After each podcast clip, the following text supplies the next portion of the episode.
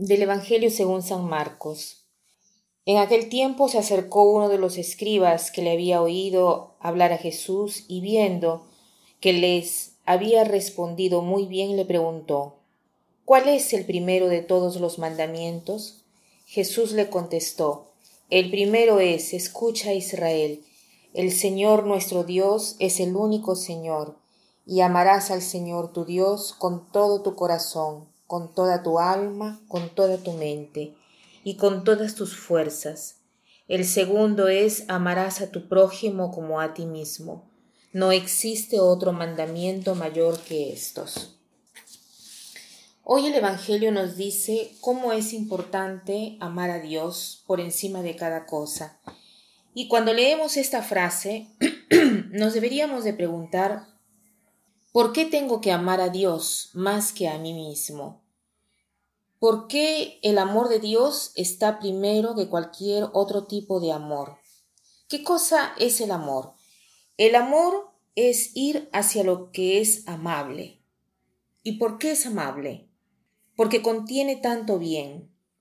Una cosa es tanto amable cuanto más es rica de bien, cuanto más nos atrae, por lo general, lo que más nos atrae es el bien, la verdad, lo bueno. Por eso tenemos que amar a Dios antes que cualquier otra cosa, porque objetivamente Dios es el ser más ser, o sea, es el ser por antonomasia, es el ser que contiene en sí cada amabilidad, porque Él es el ser amable por sí mismo, porque es el bien, está lleno de bien.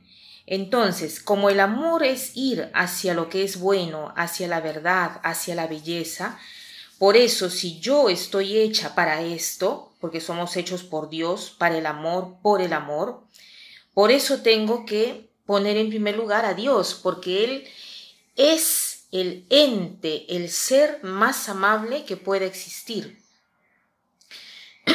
Entonces, esto responde a la realidad del ser mismo. Si como Dios es el ser por excelencia, es el ser amable por excelencia, entonces mi amor a Dios debe ser superior al amor que yo tengo por cualquier otra criatura, porque entre criatura y criatura hay un abismo. ¿Y qué cosa quiere decir amar a Dios por encima de cualquier otra cosa?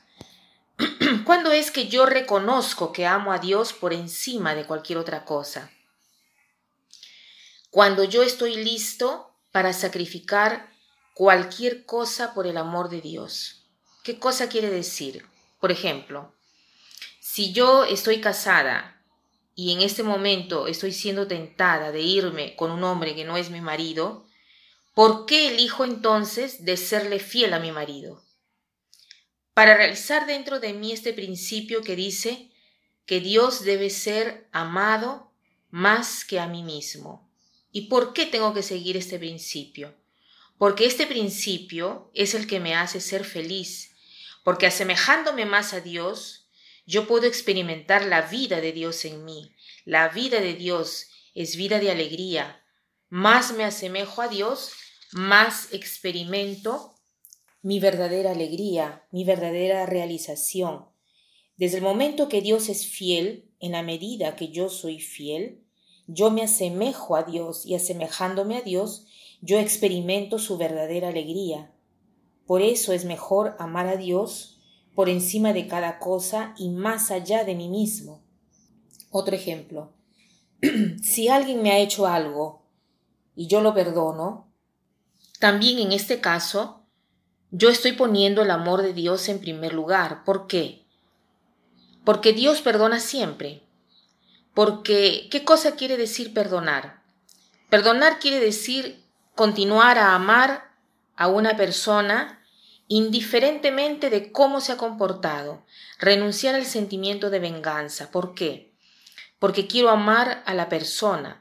La persona será siempre amable, no importa eh, cuánto esté en, contra de mí, no importa lo que me haya hecho.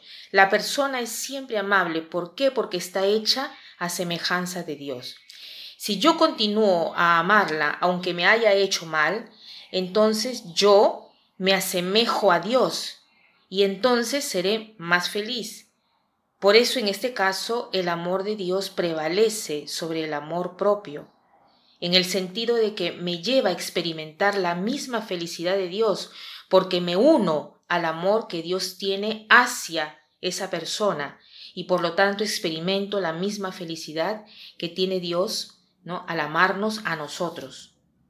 Y para terminar quiero citar una frase de Madre Teresa de Calcuta, la cual dice que nosotros, si nosotros queremos experimentar el amor de Dios y vivir este amor al, eh, en el, eh, primer puesto, en el primer puesto, debemos vivir la palabra gozo, que está compuesta de tres letras, J, O y la Y.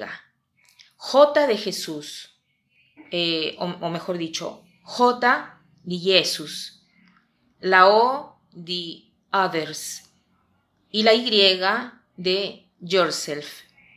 Si tú pones orden en tu vida de amor y pones en primer lugar a Jesús, después los otros y después a ti mismo, entonces experimentarás el verdadero amor, el verdadero gozo. Que pasen un buen día.